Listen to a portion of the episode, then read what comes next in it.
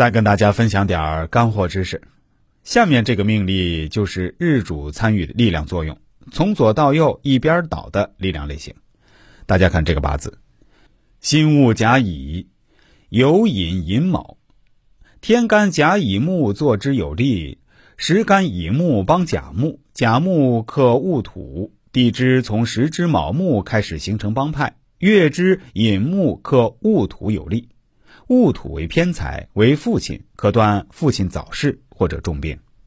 下面这个八字，乙甲乙丙四寅四戊，这个命局当中木很旺，会不会克到时支戊土正财呢？我们看一下路线图，天干乙木、甲木、乙木虽然成为帮派，但是先作用丙火，丙火对戊土起好的作用。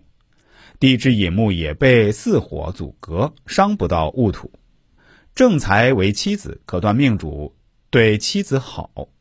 还有这个八字，戊庚癸乙午寅丑卯。看这个八字一气呵成的路线图。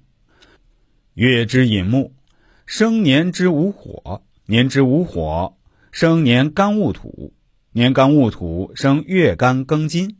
月干庚金生日干癸水，日干癸水生时干乙木，乙木坐下有根卯木，卯木可日之丑土，乙木为食神，主女子有本事，对父母孝顺。对了，今天这期节目有点短，我就再来跟大家分享一点知识吧。这次分享什么内容呢？我们来说说如何通过拇指的长度来看你的性格和命运吧。第一。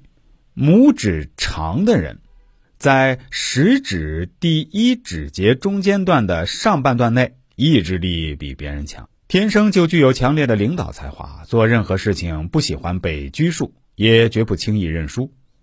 二，拇指长度标准的人，在食指第一指节的中间，个性很理智，具有冷静的判断力，做任何事情都能拿捏到恰到好处。是属于一个很务实并且脚踏实地的人。